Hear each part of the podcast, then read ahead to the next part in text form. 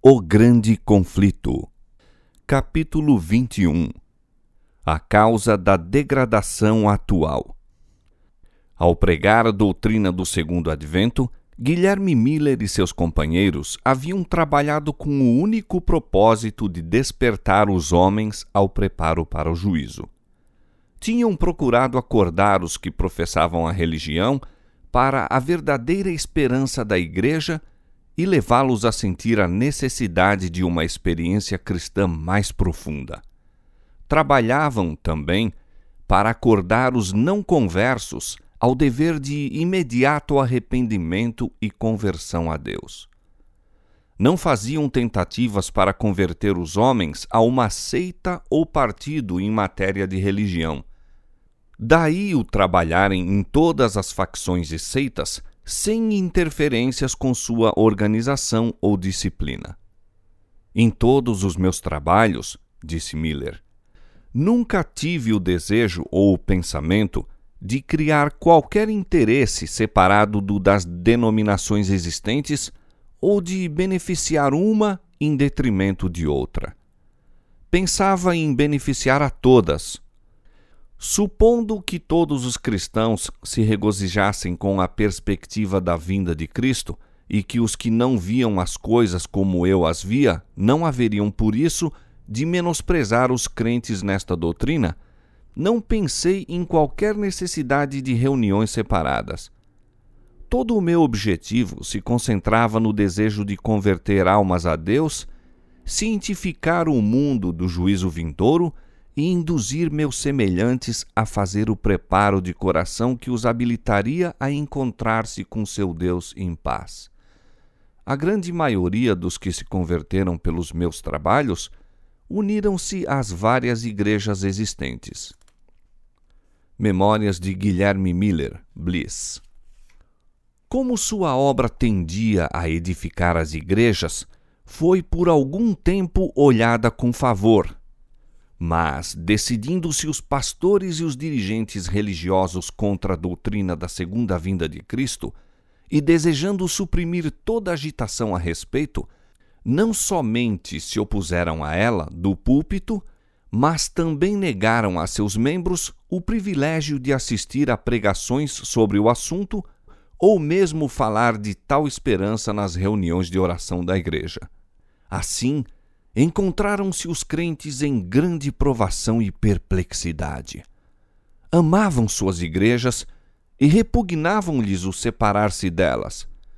Mas, como vissem suprimido o testemunho da palavra de Deus e negado o direito de investigar as profecias, compreenderam que a lealdade para com o Senhor lhes vedava a submissão não poderiam considerar os que procuravam excluir o testemunho da palavra de Deus como constituindo a Igreja de Cristo coluna e base da verdade.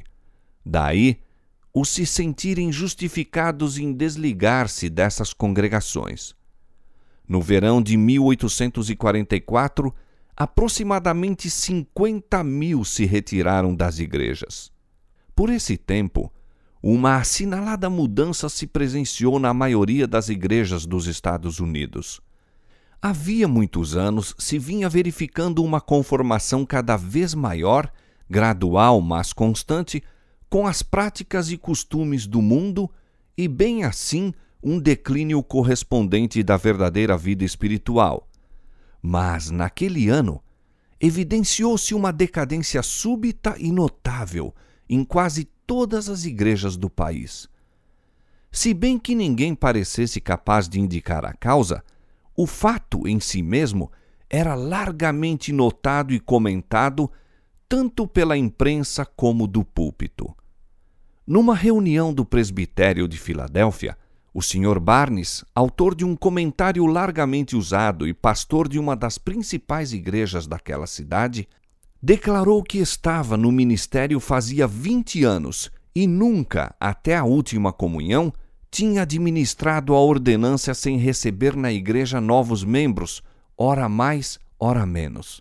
Agora, acrescentou, não há despertamento nem conversões, tampouco se evidencia crescimento em graça por parte dos que professam a religião, e ninguém chegava ao seu gabinete de estudo a fim de falar a respeito da salvação da alma. Com o prosperar dos negócios e as brilhantes perspectivas do comércio e da indústria, aumentou o espírito de mundanismo. Isto se dá com todas as denominações. No mês de fevereiro do mesmo ano, o professor Finney do Colégio Oberlin disse: Temos tido perante o espírito o fato de que, em geral, as igrejas protestantes de nosso país são como tais, ou apáticas ou hostis a quase todas as reformas morais da época. Há algumas exceções, todavia insuficientes para que isso deixe de ser geral. Nota-se, além disso, a falta quase universal de influência revivificadora nas igrejas. A apatia espiritual invade quase tudo e é terrivelmente profunda.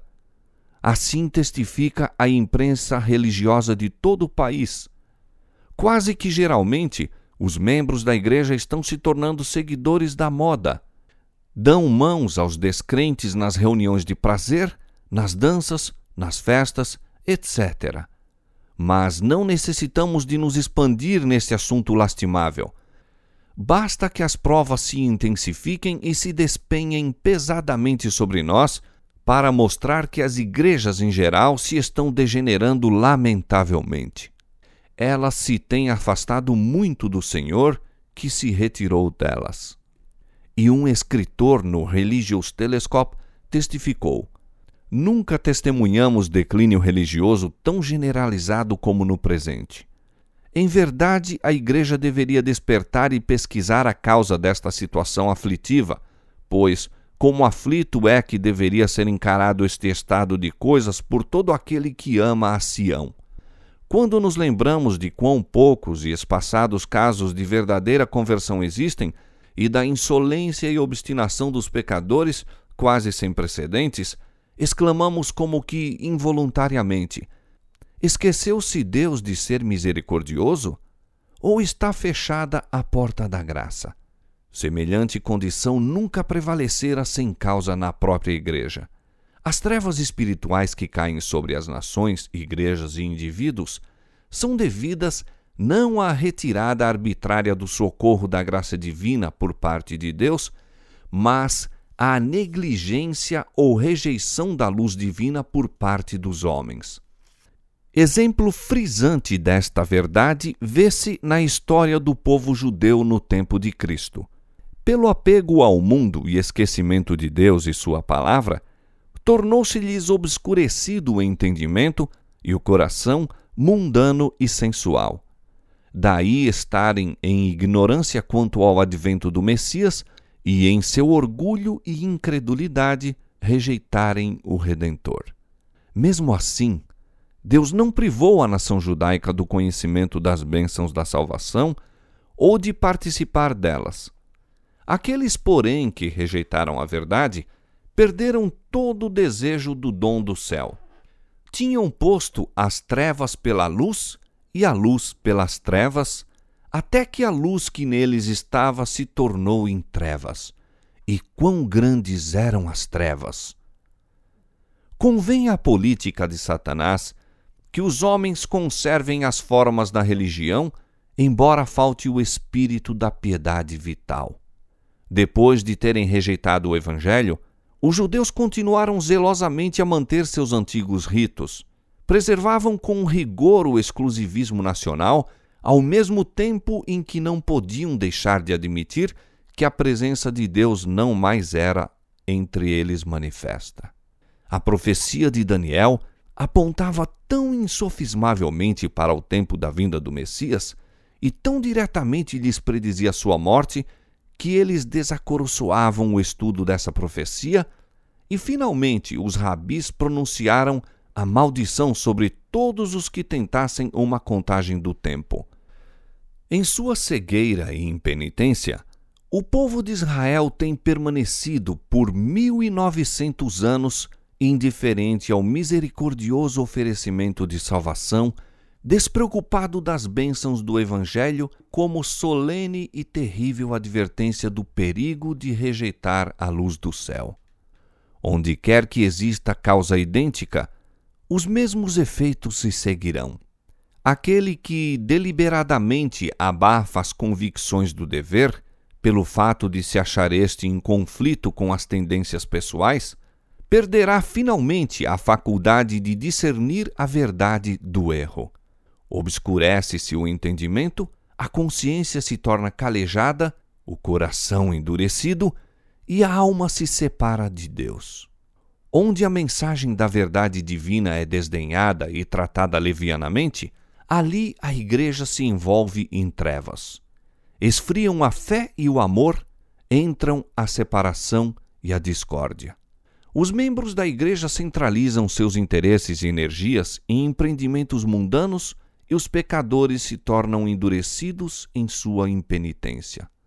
A mensagem do primeiro anjo de Apocalipse 14, anunciando a hora do juízo de Deus e apelando para os homens a fim de o temer e adorar, estava destinada a separar o povo professo de Deus das influências corruptoras do mundo e despertá-lo a fim de ver seu verdadeiro estado de mundanismo e apostasia. Deus enviou à Igreja, nesta mensagem, uma advertência que, se fosse aceita, teria corrigido os males que a estavam apartando dele.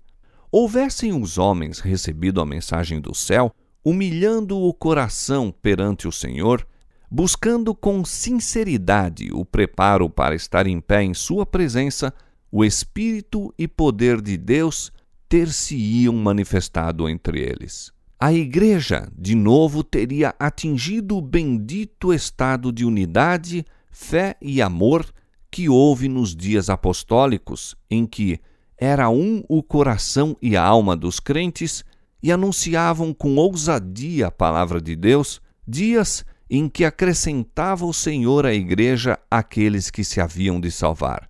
Atos capítulo 4, versos 32 e 31, capítulo 2, verso 47. Recebesse o professo povo de Deus a luz tal como lhe refuge da sua palavra e alcançaria a unidade por que Cristo orou, a qual o apóstolo descreve como a unidade do Espírito pelo vínculo da paz. Há, diz ele, um só corpo e um só Espírito, como também fostes chamados em uma só esperança da vossa vocação, um só Senhor, uma só fé, um só batismo. Efésios capítulo 4, versos 3 a 5. Foram estes os benditos resultados fruídos pelos que aceitaram a mensagem adventista. Vieram de denominações várias e as barreiras denominacionais foram arremessadas ao chão credos em conflito eram reduzidos a átomos. A esperança de um milênio terreal, em desacordo com a Escritura Sagrada, foi posta de lado e corrigidas opiniões falsas sobre o segundo advento. Varridos o orgulho e a conformação ao mundo, repararam-se injustiças, os corações se uniram na mais doce comunhão e o amor e a alegria reinaram supremos. Se esta doutrina fez isto pelos poucos que a receberam, o mesmo teria feito a todos se todos a houvessem recebido. Mas as igrejas em geral não aceitaram a advertência. Os pastores, que, como atalaias sobre a casa de Israel, deveriam ter sido os primeiros a discernir os sinais da vinda de Jesus, não quiseram saber a verdade, quer pelo testemunho dos profetas, quer pelos sinais dos tempos. À medida que as esperanças e ambições mundanas lhes encheram o coração, arrefeceram o amor para com Deus e a fé em Sua palavra. E quando a doutrina do advento era apresentada, apenas suscitava preconceito e descrença.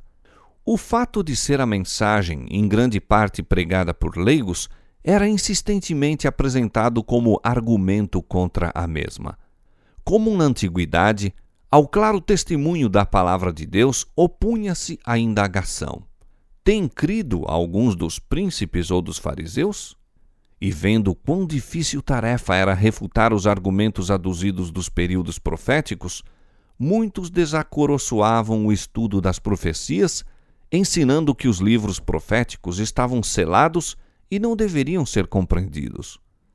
Multidões, confiando implicitamente nos pastores, recusaram-se a ouvir a advertência, e outros, ainda que convictos da verdade, não ousavam confessá-la para não serem expulsos da sinagoga.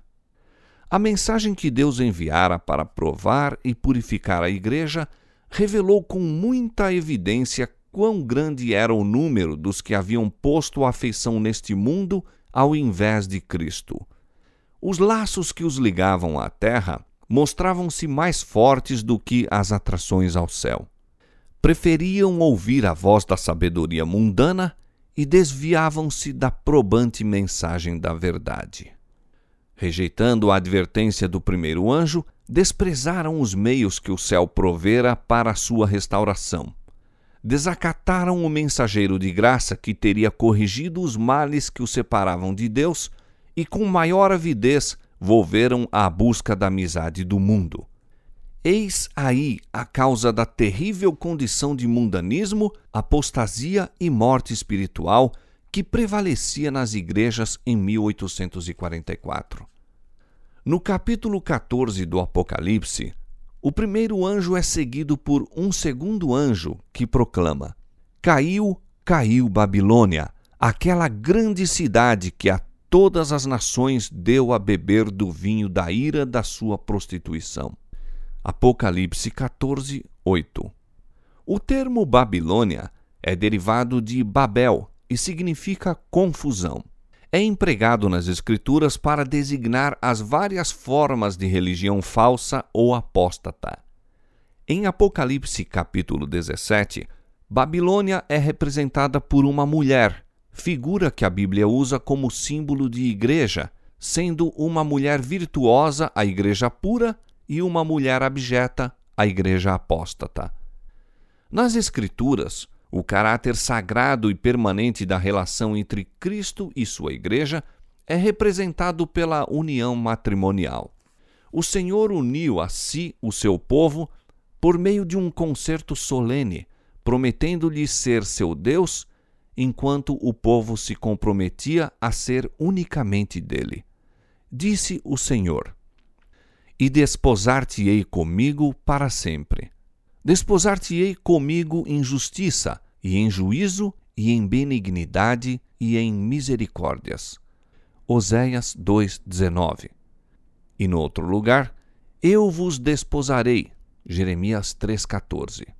E São Paulo emprega a mesma figura no Novo Testamento quando diz: Porque vos tenho preparado para vos apresentar como uma virgem pura a um marido, a saber, a Cristo. 2 Coríntios 11, 2. A fidelidade da Igreja para com Cristo, permitindo que sua confiança e afeição dele se desviem e consentindo que o amor às coisas mundanas ocupe a alma, é comparada com a violação do voto conjugal. O pecado de Israel, afastando-se do Senhor, é apresentado sob esta figura, e o maravilhoso amor de Deus, que assim desprezam, é descrito de maneira tocante. Dei-te juramento e entrei em concerto contigo, diz o Senhor Jeová, e tu ficaste sendo minha. E foste formosa em extremo, e foste próspera, até chegares a ser rainha. E correu a tua fama entre as nações por causa da tua formosura, pois era perfeita por causa da minha glória que eu tinha posto sobre ti. Mas confiaste na tua formosura e te corrompeste por causa da tua fama. Como a mulher se aparta aleivosamente do seu companheiro, assim aleivosamente te houveste comigo ó casa de Israel, diz o Senhor. Como a mulher adúltera que, em lugar de seu marido, recebe os estranhos. Ezequiel capítulo 16, verso 8, versos 13 a 15 e verso 32, e Jeremias capítulo 3, verso 20. No Novo Testamento, expressão muito semelhante é dirigida aos professos cristãos que buscam a amizade do mundo, de preferência ao favor de Deus. Diz o apóstolo São Tiago: Adúlteros e adúlteras, não sabeis vós que a amizade do mundo é inimizade contra Deus? Portanto, qualquer que quiser ser amigo do mundo constitui-se inimigo de Deus. A mulher de Apocalipse 17, Babilônia, é descrita como estando vestida de púrpura e de escarlata e adornada com ouro e pedras preciosas e pérolas, e tinha na sua mão um cálice de ouro cheio das abominações e da imundície, e na sua testa estava escrito o nome Mistério, a grande Babilônia, a mãe das prostituições. Diz o profeta: Vi que a mulher estava embriagada do sangue dos santos e do sangue das testemunhas de Jesus. Declara ainda ser Babilônia a grande cidade que reina sobre os reis da terra Apocalipse capítulo 17, versos 4 a 6 e verso 18. O poder que por tantos séculos manteve despótico domínio sobre os monarcas da cristandade é Roma. A cor púrpura e escarlata, o ouro, as pérolas e pedras preciosas pintam ao vivo a magnificência e extraordinária pompa ostentadas pela altiva Sé de Roma e de nenhuma outra potência se poderia, com tanto acerto, declarar que está embriagada do sangue dos santos, como daquela igreja que tão cruelmente tem perseguido os seguidores de Cristo. Babilônia é também acusada do pecado de relação ilícita com os reis da terra. Foi pelo afastamento do Senhor e aliança com os gentios que a igreja judaica se tornou prostituta. E Roma corrompendo-se de modo semelhante ao procurar o apoio dos poderes do mundo, recebe condenação idêntica. Declara-se que Babilônia é mãe das prostitutas. Como suas filhas, devem ser simbolizadas as igrejas que se apegam às suas doutrinas e tradições, seguindo-lhe o exemplo em sacrificar a verdade e a aprovação de Deus, a fim de estabelecer uma aliança ilícita com o mundo. A mensagem de Apocalipse 14, anunciando a queda de Babilônia, deve aplicar-se às organizações religiosas que se corromperam. Visto que esta mensagem se segue à advertência acerca do juízo, deve ser proclamada nos últimos dias. Portanto, não se refere apenas à Igreja de Roma, pois que esta igreja tem estado em condição decaída há muitos séculos. Demais, no capítulo 18 do Apocalipse, o povo de Deus é convidado a sair de Babilônia. De acordo com esta passagem, muitos do povo de Deus ainda devem estar em Babilônia. E em que corporações religiosas se encontrará hoje a maior parte dos seguidores de Cristo? Sem dúvida, nas várias igrejas que professam a fé protestante. Ao tempo em que surgiram assumiram estas uma nobre posição no tocante a Deus e a verdade, e sua bênção com elas estava. Mesmo o mundo incrédulo foi constrangido a reconhecer os benéficos resultados que se seguiam à aceitação dos princípios do Evangelho. Nas palavras do profeta a Israel: E correu a tua fama entre as nações por causa da tua formosura, pois era perfeita por causa da minha glória que eu tinha posto sobre ti diz o Senhor Jeová. Ezequiel capítulo 16, verso 14. Caíram, porém, pelo mesmo desejo que foi a maldição e ruína de Israel, o desejo de imitar as práticas dos ímpios e buscar-lhes a amizade. Confiaste na tua formosura e te corrompeste por causa da tua fama. Ezequiel 16, 15. Muitas das igrejas protestantes estão seguindo o exemplo de Roma na iníqua aliança com os reis da terra. Igrejas do Estado, mediante suas relações com os governos seculares, e outras denominações pela procura do favor do mundo. E o termo Babilônia, confusão, pode apropriadamente aplicar-se a estas corporações. Todas professam derivar suas doutrinas da Escritura Sagrada e, no entanto, estão divididas em quase inúmeras seitas com credos e teorias grandemente contraditórios. Além da pecaminosa união com o mundo, as igrejas que se separaram de Roma apresentam outras características desta. Uma obra católica romana argumenta que, se a Igreja de Roma foi culpada de idolatria com relação aos santos, sua filha, a Igreja Anglicana, tem a mesma culpa, pois tem dez igrejas dedicadas a Maria para uma dedicada a Cristo. E o Dr. Hopkins, no Tratado sobre o Milênio, declara: Não há motivo para se considerar o espírito e prática anticristãos como sendo restritos aos que hoje se chama a Igreja de Roma. Nas igrejas protestantes, muito se encontra do anticristo e longe estão de se acharem completamente reformadas das corrupções e impiedade. Com respeito à separação da igreja presbiteriana da de Roma, escreve o Dr. Guthrie. Há 300 anos, nossa igreja, com uma Bíblia aberta em seu estandarte e ostentando esta divisa, examinai as Escrituras, saiu das portas de Roma. Faz logo a significativa pergunta: Saíram de Babilônia limpos? A igreja anglicana, diz Spurgeon, parece estar profundamente minada pelo sacramentarismo, mas os dissidentes parecem quase tão contaminados pela incredulidade filosófica quanto ela. Aqueles de quem esperávamos melhores coisas estão se desviando um a um dos fundamentos da fé.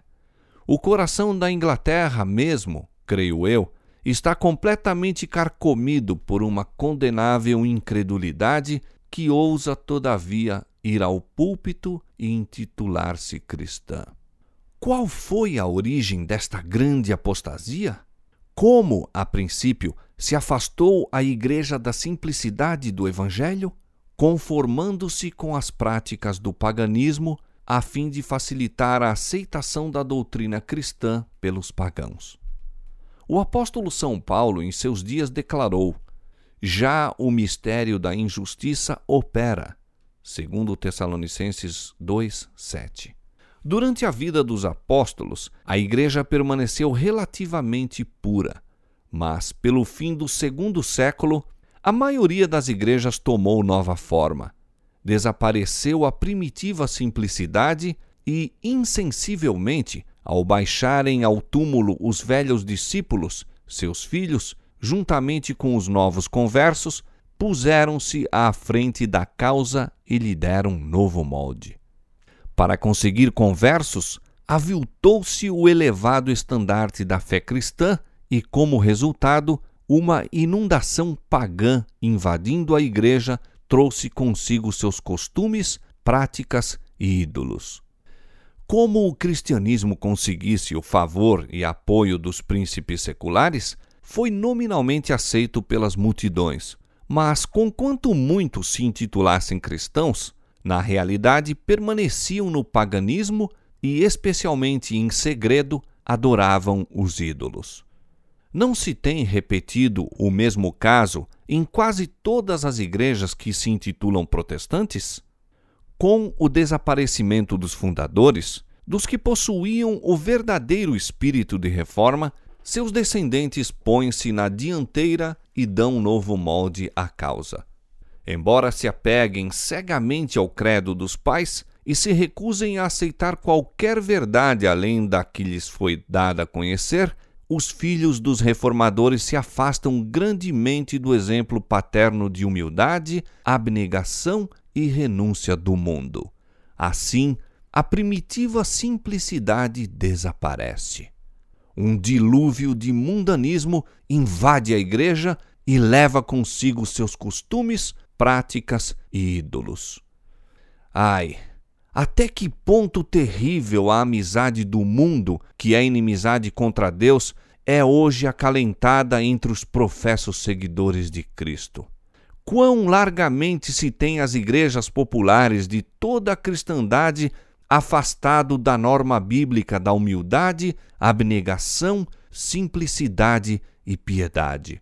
Falando a respeito do uso correto do dinheiro, disse João Wesley: Não dissipeis parte alguma de tão precioso talento simplesmente em satisfazer o desejo dos olhos, com vestuário supérfluo ou dispendioso, ou com adornos desnecessários Não gasteis parte dele em ornar extravagantemente vossas casas, em mobília desnecessária ou dispendiosa, em quadros custosos, pinturas, douraduras, de nada disponhais para satisfazer o orgulho da vida para obter a admiração ou louvor dos homens. Tanto quanto fizeres bem a ti mesmo, falarão bem de ti os homens. Tanto quanto vos vistais de púrpura e de linho finíssimo, e vivais todos os dias regalada e resplendidamente, não há dúvida de que muitos aplaudirão vossos gastos elegantes, vossa generosidade e hospitalidade mas não compreis tão caro o aplauso. Estai antes contentes com a honra que vem de Deus. Entretanto, em muitas igrejas de nosso tempo, este ensino é desatendido.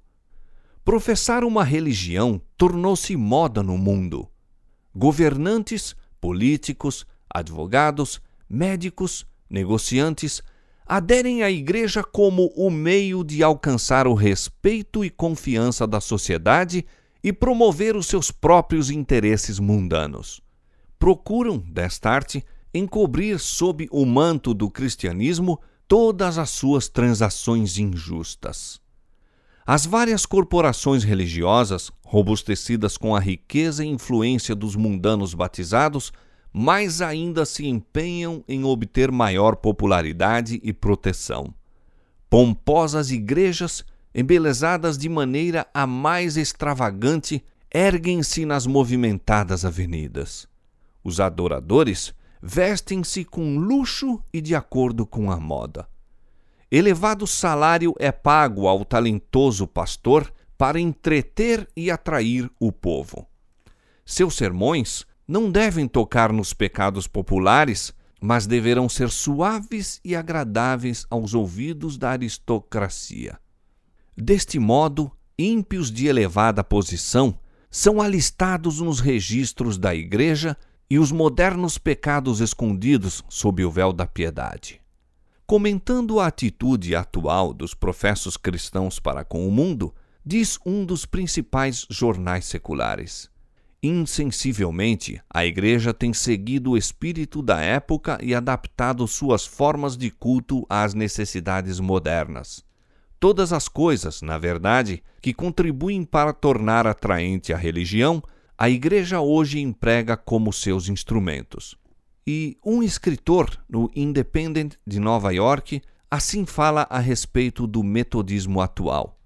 A linha de separação entre os religiosos e irreligiosos se desvanece numa espécie de penumbra e homens zelosos de ambos os lados estão labutando para obliterar toda a diferença entre seu modo de agir e seus prazeres. A popularidade da religião tende grandemente a aumentar o número dos que desejam aurir-lhe os benefícios, sem, de maneira honrada, fazer frente aos seus deveres. Diz Howard Crosby: É assunto para séria preocupação o encontrarmos a Igreja de Cristo negligenciando o cumprimento dos desígnios do Senhor. Exatamente como os antigos judeus permitiram que o intercâmbio familiar com as nações idólatras lhes roubasse de Deus o coração, assim a Igreja de Jesus hoje, mediante a falsa parceria com o mundo incrédulo, abandona os métodos divinos de sua verdadeira vida e entrega-se aos costumes de uma sociedade sem Cristo, hábitos perniciosos, embora muitas vezes plausíveis, usando argumentos e chegando a conclusões estranhos à revelação de Deus e diretamente antagônicos a todo o crescimento em graça. Nesta maré de mundanismo e busca de prazeres, a abnegação e sacrifício por amor de Cristo acham-se quase inteiramente esquecidos. Alguns dos homens e mulheres, ora em vida ativa em nossas igrejas, foram ensinados, quando crianças, a fazer sacrifícios a fim de se habilitarem a dar ou efetuar alguma coisa para Cristo. Mas, se são necessários fundos agora, ninguém deve ser convidado a contribuir. Oh, não! Fazei uma quermesse, representações, espetáculos, jantares à antiga, ou alguma coisa para se comer, algo que divirta o povo. Já o governador Washburn, de Wisconsin, em sua mensagem anual a 9 de janeiro de 1873, declarou: Parece que precisamos de uma lei para acabar com as escolas de jogo. Estas proliferam em toda parte. Mesmo a igreja, inadvertidamente, sem dúvida, algumas vezes faz a obra do diabo. Concertos com fins beneficentes, tômbolas e rifas, algumas vezes em auxílio de objetivos religiosos ou caritativos, mas frequentemente com finalidades menos dignas, sorteios de prendas, jogos de prêmios e etc., são todos expedientes para se obter dinheiro sem retribuição correspondente. Nada é tão desmoralizador ou pernicioso, particularmente para os jovens, como a aquisição de dinheiro ou propriedades sem trabalho. Se pessoas respeitáveis se empenham nessas empresas de azar e acalmam a consciência com o pensamento de que o dinheiro se destina a um bom fim, não é para se estranhar que a juventude do Estado, tão a miúdo, caia nos hábitos que, com quase toda certeza, a tornarão afeiçoada aos jogos de azar. O espírito de condescendência com o mundo está a invadir as igrejas por toda a cristandade. Roberto Atkins, num sermão pregado em Londres, pinta tenebroso quadro do declínio espiritual que prevalece na Inglaterra. Os verdadeiros justos estão desaparecendo da terra e ninguém leva isto a sério. Os que atualmente em todas as igrejas professam a religião são amantes do mundo, condescendentes com o mundo, afeiçoados ao conforto pessoal e desejosos de honras. São chamados a sofrer com Cristo, mas temem o vitupério. Apostasia, apostasia, apostasia está mesmo gravado na frente de cada igreja. E se elas o soubessem e o sentissem, poderia haver esperança. Mas, ai, elas exclamam: Rico sou e estou enriquecido, e de nada tenho falta. O grande pecado imputado à Babilônia é que a todas as nações deu a beber do vinho da ira da sua prostituição. Esta taça de veneno que ela oferece ao mundo representa as falsas doutrinas que aceitou, resultantes da união ilícita com os poderosos da terra.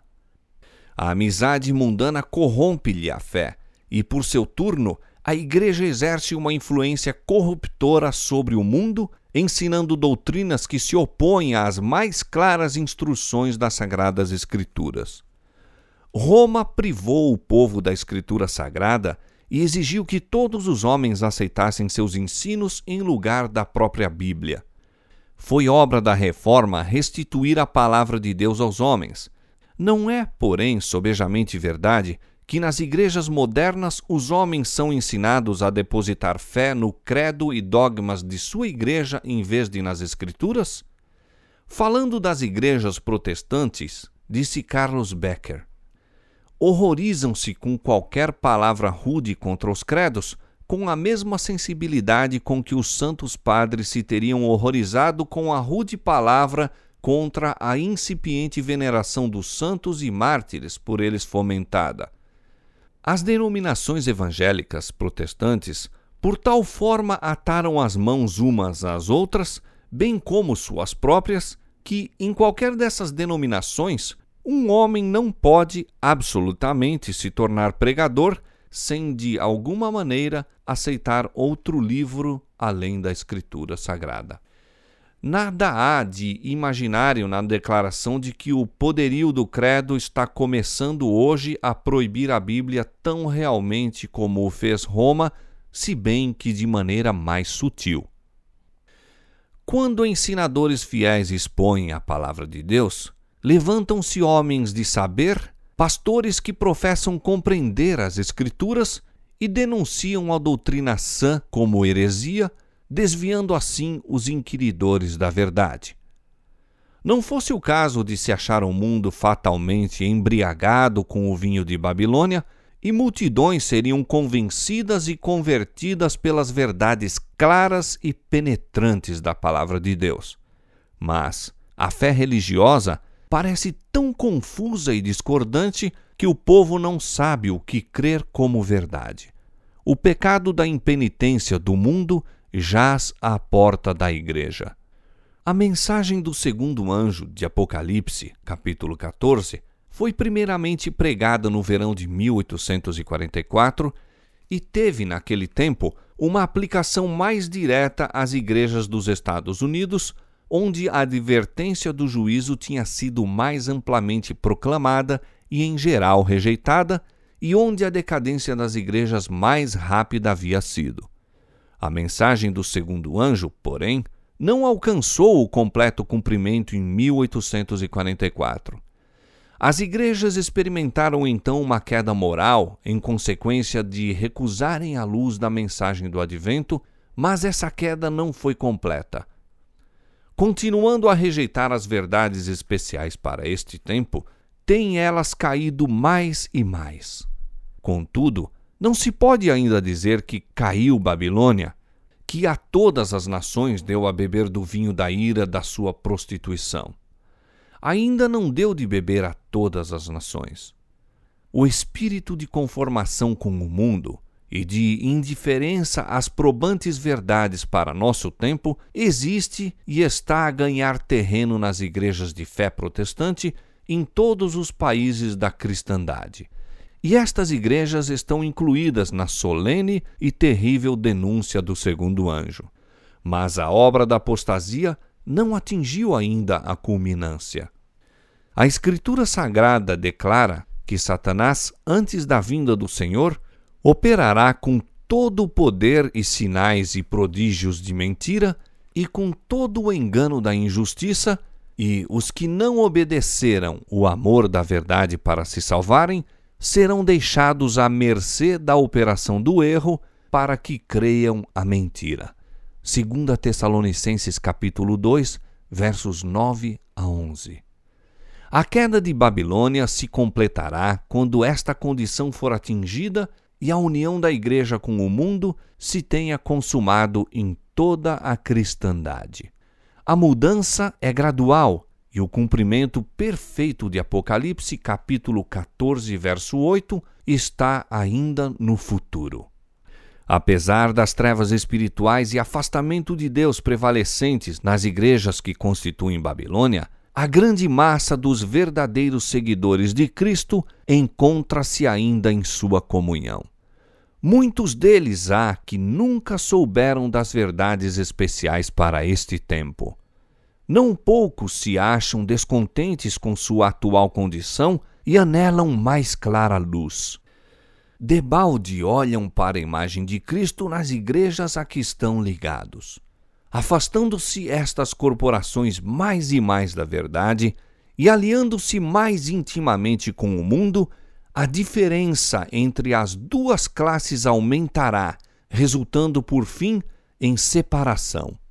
Tempo virá em que os que amam a Deus acima de tudo não mais poderão permanecer unidos aos que são mais amigos dos deleites do que amigos de Deus, tendo aparência de piedade, mas negando a eficácia dela. O capítulo 18 do Apocalipse indica o tempo em que, como resultado da rejeição da tríplice mensagem do capítulo 14, versos 6 a 12, a igreja terá atingido completamente a condição predita pelo segundo anjo, e o povo de Deus, ainda em Babilônia, será chamado a separar-se de sua comunhão. Esta mensagem é a última que será dada ao mundo e cumprirá a sua obra.